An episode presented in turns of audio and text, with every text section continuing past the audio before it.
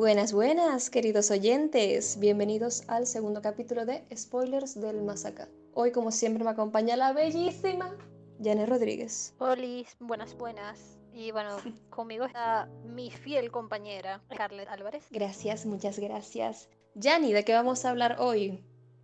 Bueno, hoy les traemos un pequeño top de películas que nos han hecho llorar, porque, porque sí, pues. Porque Janet y yo lloramos con cualquier cosa. Realmente son películas que algunas tienen mensajes bonitos, otras, otras solo son tontas, pero algunos les, les conmueve el corazón y bueno, ajá. De, de verdad todas son recomendables. O sea, para mí todas son recomendables porque bueno, todas tienen su valor añadido, ya sea visual, ya sea de historia, ya sea porque da risa y al final te mueres de llanto. De verdad todas son valiosas. Pero antes de empezar como tal con el top, tenemos unas menciones especiales que queremos hacer de películas que pudieron haber entrado, no entraron, pero también nos hicieron llorar.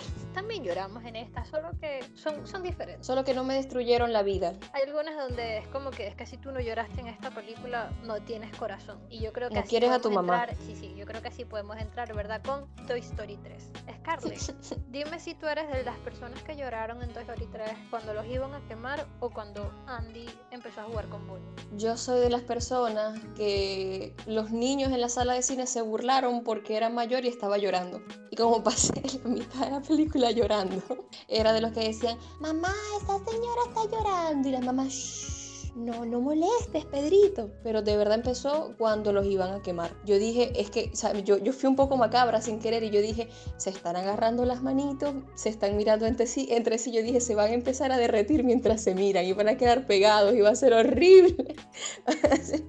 y no sé, a mí me dio mucho miedo.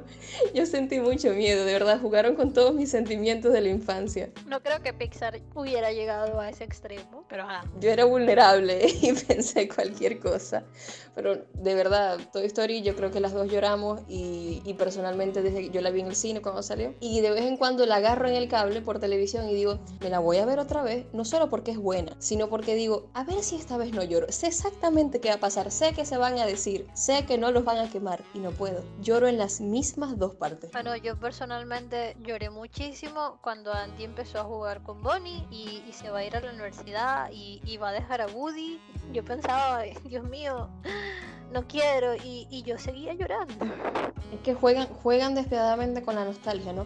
yo ni siquiera me acordaba que la película era del 2010, yo sentía que era mucho más reciente. Y cuando uno la ve, uno sabe, siente que está viendo Toy Story. Luego ves las viejas, porque pasan maratones, lo que sea, porque las ves en orden y tú te das cuenta de la calidad que tenía Pixar en el, no sé, 90 y pico, cuando salieron las primeras. Entonces cuando, Andy, cuando Andy era un, muñequito que se repetía muchas veces y era muy feo. Cuando no se había hecho la bichectomía, entonces tenía dos bolas en la cara. No, es más, de hecho, creo que para cuando hicieron Toy Story tú sabes que la película empieza con el cumpleaños de Andy. Y de hecho todos los niñitos es la misma base de Andy, pero los modificaron un poquitico para disimular que no es Andy, porque no tenían otro modelo. ¿Qué me voy a estar dando yo cuenta a los 5 años, 6 años que tenía, qué sé yo, que eran modelos, eran el mismo modelo? Eh, eh, por eso digo que, que, que es increíble, ¿no? No sé, yo estaba enfocada en que los muñequitos hablan. ¡Wow! Mis muñecos hablan. né?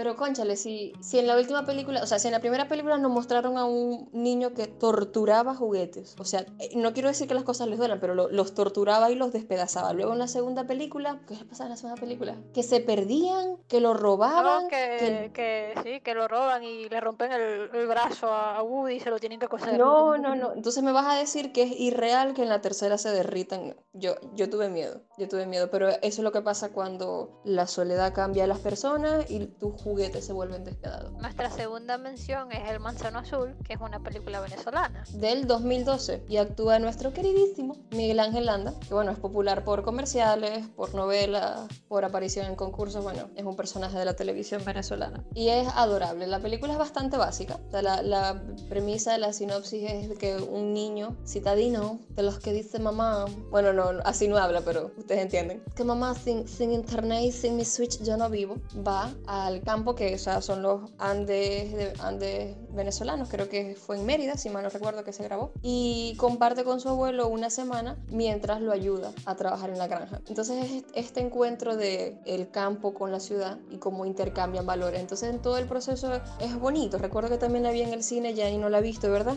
No, yo tengo mis reservas con, con las películas que me recuerdan a mis abuelos. Y por eso lloré. yo, yo también, también, pero en mi defensa no, no, sabía de qué iba, igualito lo hubiese visto. Yo creo que yo le puse esa película a mi abuelo una vez porque me dijeron, ponle algo a tu abuelo para ver. Y yo, bueno, esto es una película venezolana. Ok, está bonito. Abuelo, ¿quieres llorar?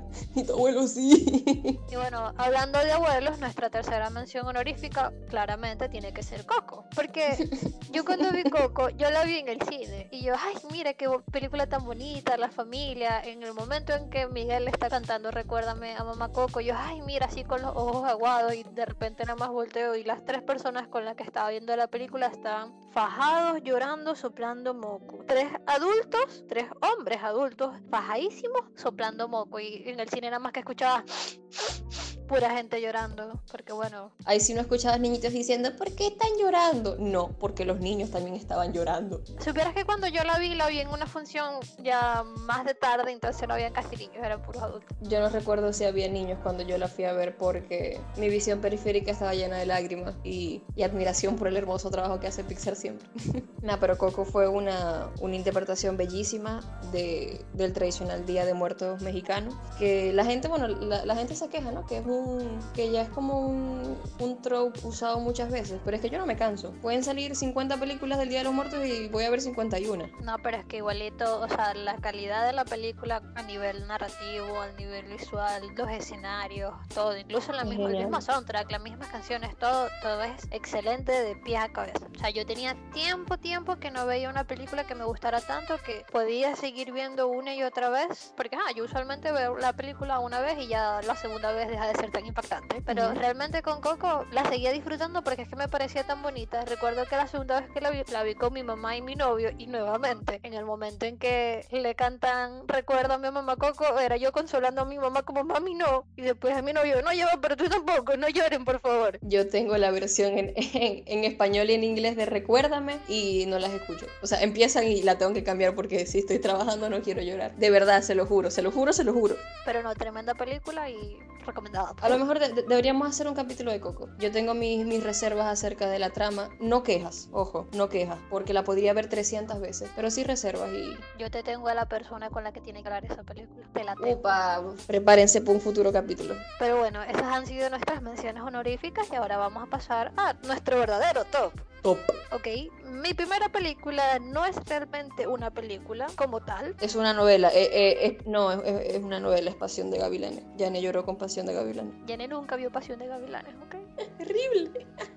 Pero no, no. Mi, mi primera película es Digimon Trick, que es una es complicado porque sí salieron una serie de películas, pero también salió como una serie, pues. O sea, también salió como, creo que son 24 capítulos o 16 capítulos. Una temporada, ¿no? O sea, sí, como una temporada completa de Digimon que parte después de donde termina Digimon 2, si no me equivoco. Y bueno, es otra vez todo el mismo cuento de siempre de los niños elegidos con sus Digimones y, y toda la cuestión. Hay una nueva niña elegida con su nuevo Digimon, pero resulta que ahora hay un virus que está haciendo que los Digimones se pongan violentos, llega un punto en la serie donde los Digimones de los niños elegidos son afectados por este virus y la única solución que tienen es hacer como un reboot de los Digimones. Se entiende por reboot no como los reboots de Spider-Man, donde cada vez ponen a Peter Parker y a Tia May más jóvenes, sino que iban a resetear a los Digimones. Ellos iban a perder todas sus memorias con sus niños elegidos, pero ellos iban, iban a salvarlos. Pero era a costa de todas las memorias. Cuando cada uno se empezó a despedir de su Digimon nada, yo, yo lo perdí. O sea, yo simplemente no sabía qué hacer con mi vida porque... Imagínate llorar porque te resetean el Tamagotchi. yo me sentía indignada conmigo misma porque era como, en serio estoy llorando por unos Tamagotchis. Ya ni cacheteando esa así, ya basta detente. No, no, y la cosa todavía va más allá porque, bueno, obviamente en medio de esta cuarentena me dije, bueno, voy a buscar algo de confort que me haga sentir bien. Voy a volver a ver Digimon Adventures, que fue la de 1999 con la que yo crecí. Y todo chévere, todo bien, todo perfecto, hasta que llegue al último capítulo, donde los humanos se tienen que separar nuevamente de sus Digimones. Y otra vez la despedida de los Digimones y otra vez Yane lloró. Y ahí me di cuenta, Dios mío, ¿será que yo tengo problemas de separación? O sea, ansiedad por separación. De que a mí no me pueden decir decir que tú te vas a separar de tu mascota porque... Yo estoy ahorrando para comprarle un zoológico a Janet en el que pueda vivir, o sea, no tenga que despedirse nunca de, de nadie, o sea, ella pueda vivir ahí todos los días con sus animalitos. Y entonces así como esta teoría de mi, mi, o sea, mi problema de separación de mascotas se reafirma con mi segunda película, que ha sido como que la película, con la única película con la que yo he llorado más. O sea, la película no iba por la mitad y ya yo estaba llorando y seguí llorando hasta que se acabó la película. Y la película es la de Hachiko, película con Richard Gere y su perrito. Fue una película del 2009 y yo sabía, o sea, a conciencia, a mí ya me habían contado la película, ya yo conocía la historia original. No, solo, no, no, no, no solo eso, Janet se burlaba. Yo me burlaba. Janet se burlaba de la gente que, es que yo lloré con Hachiko y Janet, por favor, quiérete, amigo. O sea, ¿cómo vas a llorar con una película de perros? Que ya va. Richard Gere no se había muerto y ya yo estaba llorando. Y, y, yo seguía llorando. Y el perrito lo estaba esperando y el perrito no entendía y la gente le decía al perrito, mira, vámonos a casa, vámonos, ya pues, no va a volver. Y el perrito no entendía y el perrito pasó casi 10 años que la, esperando a ese señor. La, la frase, la, la, frase verdadera yo recuerdo que era que se lo decía a la mujer, no, no me acuerdo qué, qué personaje era, pero era le decía... La esposa de. Era, era la esposa. Le decía, pequeña cosita tonta, no, no entiendes que, que él no va a volver y, y el perrito ni siquiera la miraba, me, miraba los rieles, no pan. Entonces yo Pero todavía pienso en que Hachiko obviamente está basada en una historia real y mi corazón se sigue rompiendo, de que en Shibuya tienen una estatua del perrito y que justo al lado de la tumba del dueño original de Hachiko también tienen un monolito con su nombre. Y es como, no hay nada más bonito para mí que la lealtad de un perro hacia su, su humano o de una mascota hacia su humano y nada, ustedes no pueden mencionarme a mi perritos porque lloro, o sea, yo lloro, pues ya. Realmente yo vi Hachiko creo que una sola vez, pero es una película que todos deberíamos ver, no, no solo porque es súper familiar, sino el mensaje de, de, lealtad y amor de un animal es una cosa temporal. No importa cuántas películas de, de, de, perritos tristes que se mueren y aman a sus dueños lancen cada año. O sea, Hachiko es como una de las precursoras. Miren, no hay nada más puro que el amor de una mascota hacia ti. Y si ustedes tienen mascota, por favor, abrácenla y denles amor de mi parte. No, por favor, tráiganmelas. Quiero todas. Quiero 10.000 perritos. Ok,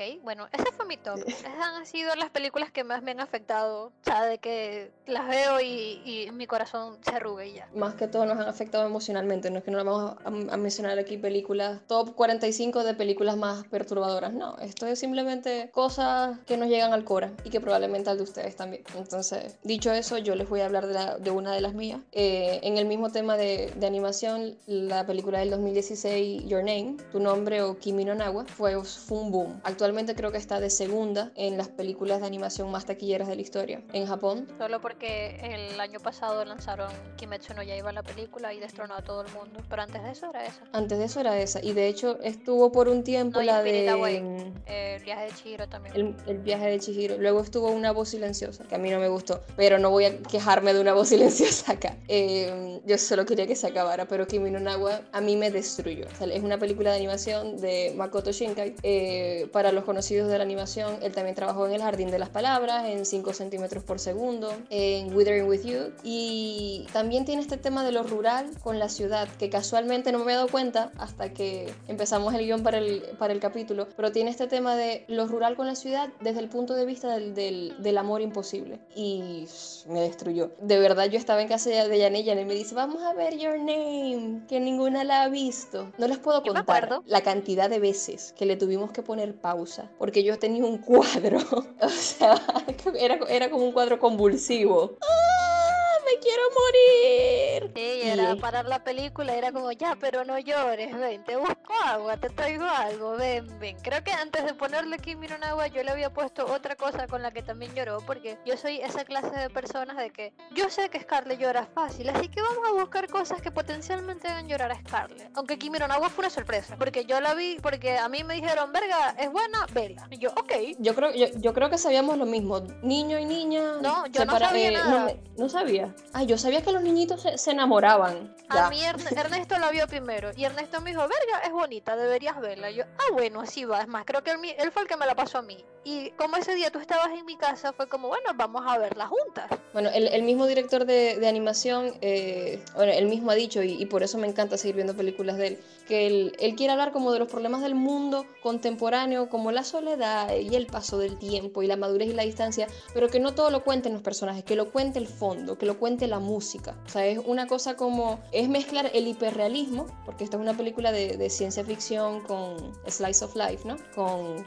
problemas de la vida diaria, y mezclar ese hiperrealismo como con, como con los temas que nos motivan a cada uno. Y realmente yo empecé a llorar, para los que la hayan visto, si no, esto es un programa de spoilers, por favor, véanla. Eh, cuando el, el, bueno, cuando el muchacho, cuando la muchacha está tratando de salvar el pueblo, ¿ok? Que está en proceso de evacuación, y ella está empezando a olvidar lo que, lo que le dijo el muchacho. Ella está tratando de, de recordar el, su, su único encuentro físico con él, y supuestamente ellos habían escrito el nombre del uno del otro en la mano. Cuando ella quiere ver su mano para recordar el nombre del chico, él no le escribió el nombre, le escribió te amo. Y bueno, ahí tuvimos que parar otra vez la película porque Scarlett no podía consigo misma. Sí, es que la, la, experiencia, la experiencia no es solamente estética, se te mete por todas partes. O sea, es, es una experiencia auditiva, es una experiencia visual, es una experiencia de, de una historia preciosa. 100% recomendada. La he visto dos veces. Las dos veces he llorado y, y me gusta verla acompañada porque es que tengo que abrazar algo y me muero. Véanla, acompañado. No teman llorar frente a los demás. Como que es un poco de moquito en el hombro de tu mejor amigo. Nada. Nada, nada, nada, nada. Eso es conexión. Son experiencias que fortifican los lazos.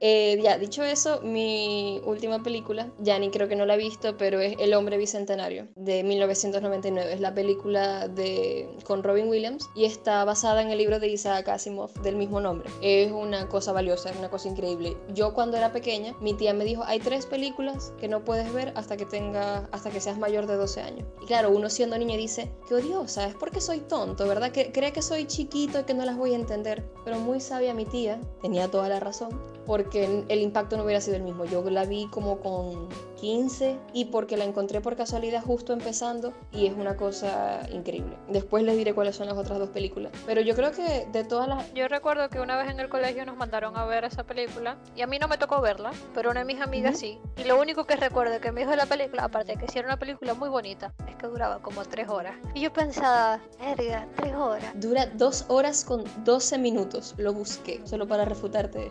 tres horas, ok. O sea, no me importa. De, de, todas las que hemos mencionado es como la película más filosófica realmente, porque, porque juega Williams. con, con, esto. Y tú sabes que fue criticada, yo, yo quedé loca. Fue criticada porque culpaban a Robin Williams de involucrarse demasiado en el sentimentalismo en lugar de la comedia. Que a él le caía mejor la comedia, que dejase de estar La gente debería callarse, debería estar callarse porque, o sea, yo sé que la sociedad de poetas muertos y que supuestamente dañó a una generación de profesores y de Good Will Hunting también, uy no, los psicólogos no son así, pero shut the fuck up, es Robbie Williams y él puede hacer lo que le dé la gana. De, es que no, no sé, la, o sea, la, gente que, la gente que tiene esas opiniones puede como de verdad caerse por un puente. No se pierde nada en la sociedad. Pero bueno, eh, es la más filosófica porque juega con esta idea de que si los humanos se hacen o nacen. Okay. Y, y, realmente eso, eso no es lo que me hace llorar. Es una historia muy bonita, como te dijo tu amiga, tenía razón, sobre un androide que empieza a desarrollar sentimientos y que en ese momento se veían como un error. Se supone que las, inteligen uh -huh. las inteligencias artificiales no deberían desarrollar sentimientos porque su función es servir a la humanidad. Y sin embargo, la familia que era dueña de este androide lo ve como algo bueno, deciden no rebotar el sistema como a los Digimon de Yané, sino dejarlo ser.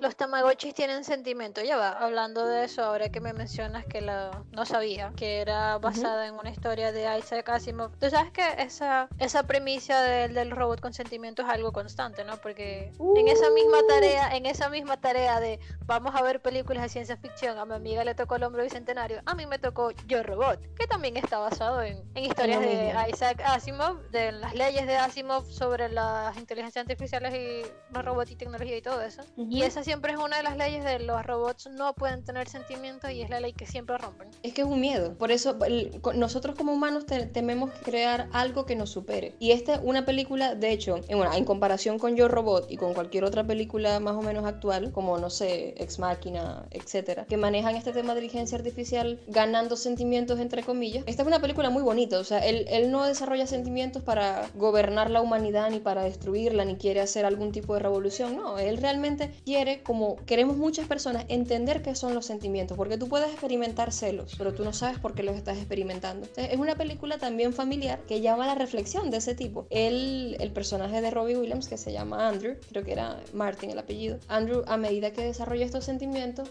dice, no puedo ser el único. O sea, su lógica de robot le dice, a nivel de probabilidad, no puedo ser el único. Y él empieza esta búsqueda de, a lo mejor hay otros como yo. Y se va encontrando con otros robots eh, que de repente tienen personalidad. Y cuando él se emociona por ello, se da cuenta de que el tiempo ha ido pasando, pero él no es consciente del paso del tiempo. O sea, el, el mismo dueño que él tenía, Gerald, le dice, la gente madura con el tiempo. Y sin embargo, para ti el tiempo es una cuestión diferente porque es infinito. Y él empieza como a, a valorar estos temas de, ok, ¿qué es la infinidad? ¿Qué es el tiempo? ¿Qué son los años? Y se da cuenta de que han pasado casi 200 años, por eso que es el hombre bicentenario. Bueno, realmente cuando él se da cuenta de esas cosas llevaba como ciento y pico de años. Han pasado muchos años en esa búsqueda. Y él dice, ok, ah, estoy experimentando anhelo, que es humano, pero de repente también empieza a experimentar un sentimiento de pertenencia. Porque él dice, bueno, cuando termine de, o esta búsqueda así falla, así lo logre, ¿a dónde voy a volver? Y se da cuenta que quiere volver a la casa donde tuvo su familia. Porque en su mente no eran sus dueños, era su familia.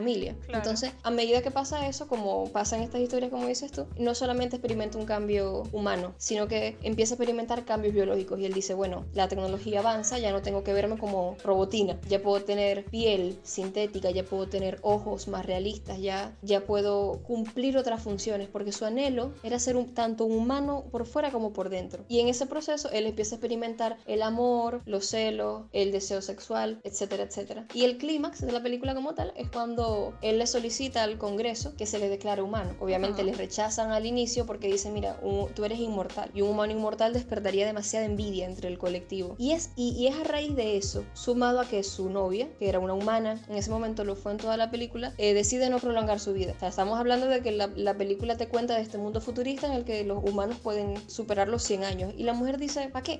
Realmente, es como que ya todo lo que quería vivir lo he vivido y lo que me falta por vivir lo puedo vivir en varios años. Entonces ella, quiere no, ella no quiere prolongar su vida. Y él dice, ¿para qué quiero yo vivir más que la persona que amo? Y es una cosa extremadamente humana, o sea, este sentimiento de cómo quiero acabar conmigo, es quiero dar fin a lo que soy porque sé lo que soy. Una cosa bellísima. Y por eso es que digo que mi tía tenía razón al decirme no la veas si tienes menos de 12, porque uno es tonto y se come los mocos a esa edad y está pendiente de otras cosas y no la iba a procesar como, como ahora. La cosa es que el momento es que, que me hace llorar es cuando él sigue solicitando, no lo hace una vez ni dos, lo hace varias veces, que le solicita al Congreso el ser humano y él está en cama, eh, ya muy débil, junto a su esposa, ancianos los dos. Él decidió dejar de hacerse modificaciones, ya estaban viejos y los está atendiendo un androide que es su cuidadora. Y están viendo la última transmisión del Congreso en el que van a decir si él es o no es humano. Y justo antes de que, de que lo digan, él muere. La cosa es que te enfocan al, al televisor, a la, la, pantalla que están viendo y dicen que Andrew Martin es junto a Matusalén el hombre más longevo que ha vivido. Y cuando la esposa ¡ah! se alegra tanto, lo ve a él y él ya estaba muerto. Entonces el, el mensaje, sí, o sea, tú estás en un mar de lágrimas y tú, tú entiendes lo que él siente. Él no necesitaba que se lo dijeran porque él ya sabía, sabía. lo que era y él, y él ya sabía que era un humano y yo ya sabía que me iba a querer morir. es hermosa, de verdad. Es tristica de forma positiva. Es... Sí, sí, porque todavía pensando, todavía pensando en esta idea de que los humanos los robots agarrando sentimientos o no, que puede pasar, siempre es bajo esta primicia de que si los humanos agarran sentimientos van a querer dominar al mundo, porque eso es lo que hacen básicamente es el error que uh -huh. hay en Yo Robot. Uh -huh. Por ejemplo, en Terminator, todo el beta de Skynet es que una, una, una inteligencia artificial agarró conciencia y decidió acabar con la raza humana. Creo que en es que hay, hay inteligencia artificial, este... de hecho, también es más o menos un beta uh -huh. parecido porque toda la película se basa en, en el niñito que ahorita sé que es Osman, pero no recuerdo su nombre. Uh -huh. Eh, tratando de buscando el lado azul para que lo convierta en un niño de verdad. Ay, no. Y... O sea, eh, yo de verdad, bueno, inteligencia artificial, la vieja, con Jude Law, es otra de las películas que me dijo, que me dijo mi tía. Y Ajá. qué película tan coño de madre. Es que tengo sí. que decirlo, es una película coño de madre. Tú pasas, es que después de los 20 minutos tú quieres que todos se mueran. Que yo dije, cayera un meteorito y se muere. No me puso triste, me molestó. Top de películas que nos ponen bravas.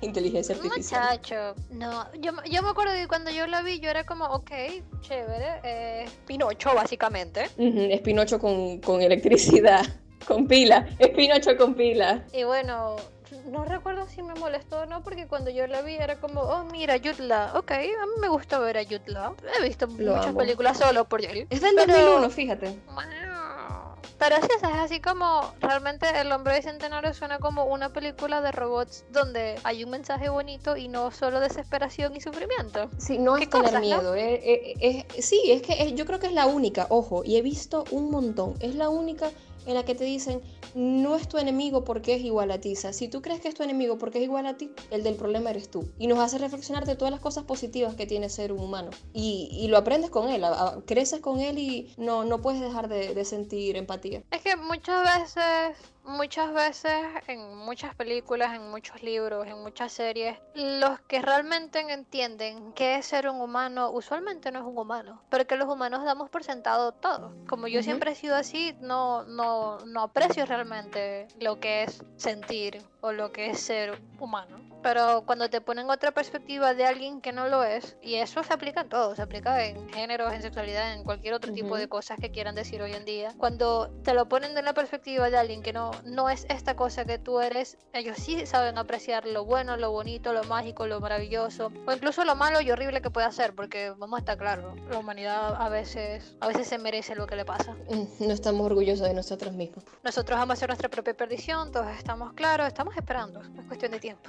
¿Sabes una cosa muy bonita del final, ¿no? Del hombre bicentenario, que aparte de que te queda la satisfacción de que él es declarado humano, la esposa le, le solicita a la enfermera que ya la desconecte, que ya ella ya vio lo que tenía que ver y ya se quiere ir con su esposo. Y tú sabes que la enfermera, que la, asistente, es un robot. Aunque se vea humana, tú sabes que es un robot porque era un robot de asistencia. Y si hubiera seguido las leyes, entre comillas, no lo, no lo hubiera desconectado porque eso era una especie de crimen contra la humanidad. Sí, sí, o sea, según las leyes de Asimov, un robot no puede matar a un humano. Y sin embargo, te enfocan a la enfermera y está a punto de llorar y ella no le dice nada. Se para, la desconecta y dice, como decía, como solía decir Andrew, uno se alegra mucho siendo útil. Y desconecta y ella muere en paz y ella sale de la habitación, la enfermera, y la deja morir en paz junto a su esposo. Y tú dices, qué increíble, no porque Andrew, no, como Andrew consiguió su libertad, ahora todos tienen, todos sienten un poco de esa libertad. Incluso si nunca se lo hubiera planteado. Claro, es que ya una vez que demuestran que no es imposible, cualquiera podría lograrlo. Y eso te da como un... Andrew Emancipador 2000, 1999, así, hashtag Andrew Emancipador 1999. Pero bueno, creo que eso ha sido todo por hoy. Ese fue nuestro pequeño top de películas altamente recomendadas. Cualquiera de las películas mencionadas aquí, vale la pena verla. Hay un poco de todo para... Todas se pueden ver en familia, todas tienen un, mensaje que compartir y todas van a, llevar a la discusión y al compartir después de verlas. Por eso la, la recomendamos. Bueno, eso ha sido todo por hoy. Muchísimas gracias por escuchar el segundo capítulo de Spoilers del Más Acá. Pronto vendremos con más capítulos, más tops, más análisis y quejas colectivas de películas que han sido muy, muy, muy, muy malas o muy, muy, muy, muy buenas. Chao. Importante. Las quejas son importantes. Bye.